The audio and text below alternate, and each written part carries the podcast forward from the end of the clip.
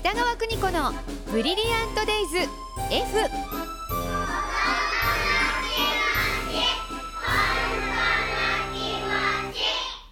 保育心理士で保育カウンセラー現在三高学園札幌子ども専門学校の教員を務めている高橋弘樹先生にリモートで出演してもらってもうこの時間まるっと子育てのことを教えてもらおうと思います早速先生呼んでみましょう先生おはようございますおはようございます。えー、と当別町に住んでいるという方からのお悩みご紹介しますね。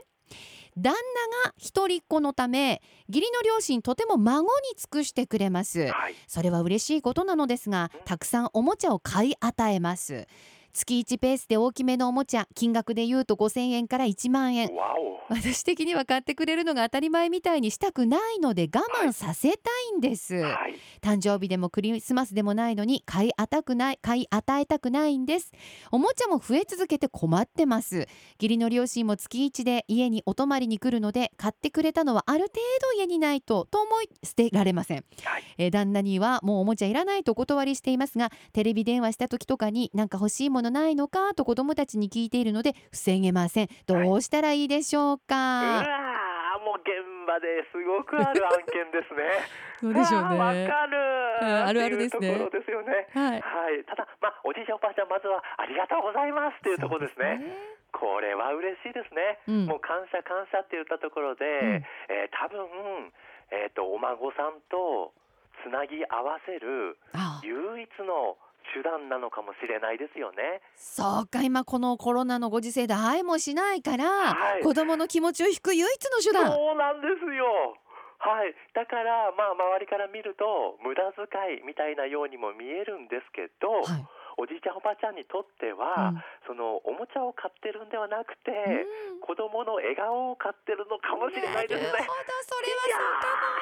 もっていう思いで関わると、はいなんか感謝感謝っていうまずは気持ちになりますようね。んはい、ただお母さんの気持ちも痛いほどわかるんですねこれも、うんうんあのうちのことはうちでやっていきますか らと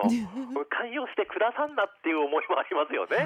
はそして我慢する気持ちも大事だし、うんこの生活が当たり前って思ってしまったらまずいんですとうんいうところの気持ちももう重々わかるので、はいじゃあどうしていこうかって言ったところでまずどうしてもやってはいけないことが1点あります。はいこれ今までの事例の中でうん相手を否定しないっていうのがまず大事なんですよ。おじいちゃんおばあちゃんダメよね、って言はわいない、私の子供だから私が好きなようにやっていきたいんですと。うんだからそれはしないでくださいっていうことではないんですね。うんはい、我慢させたいとか当たり前じゃないって思うのはこのお母さんがそれを思っているって言ったところもあるので、うんおじいちゃんおばあちゃんはやっぱりこう孫に会いたいとかきっかけを作りたい笑顔を見たいっていうのがあるので、うんおじいちゃんおばあちゃんの気持ちも分かりますよねとうんいうところで多分そのお父さん一人っ子のお父さんですよはいね、はいおお父さんも子供の時にそのおじいちゃんおばあちゃんにやっていただいてたんでしょうね。うんはい、その連鎖っていうのがすごくいいことがあるんですうが、ん今ねあのおもちゃが増えていくっていうのもあったりするんですうが、ん捨てるか捨てないかっていうのは子供にまず聞いた方がいいですね。なるほどねはいで、うんえっと今ねあのこのご時世あのリサイクルショップとかで売ることもできるんですけど、うん。箱がついてないとやっぱりなかなか高く売れないんですよ そうですねはい、そういったあの補足説明もしておきながら、うんうんどうしていこうかってなった時に、うん小学校行ったらですね、うん欲しいものって跳ね上がるんですよ金額うがわそうかもなんかこう望遠鏡が欲しいとはあかは自転車が欲しいとあか、うんゲーム機本体が欲しいとかはい急に高くなってしまうので、はいもうアップアップしてしまうのはもう目に見えちゃうんですよええだからちょうどこのお母さん1歳3歳5歳でしたっけそうですよお子さんいらっしゃる。あそうですね、うんうんあの小学校上がる前なのうで、ん小学校上がるまでっていうこのルール付け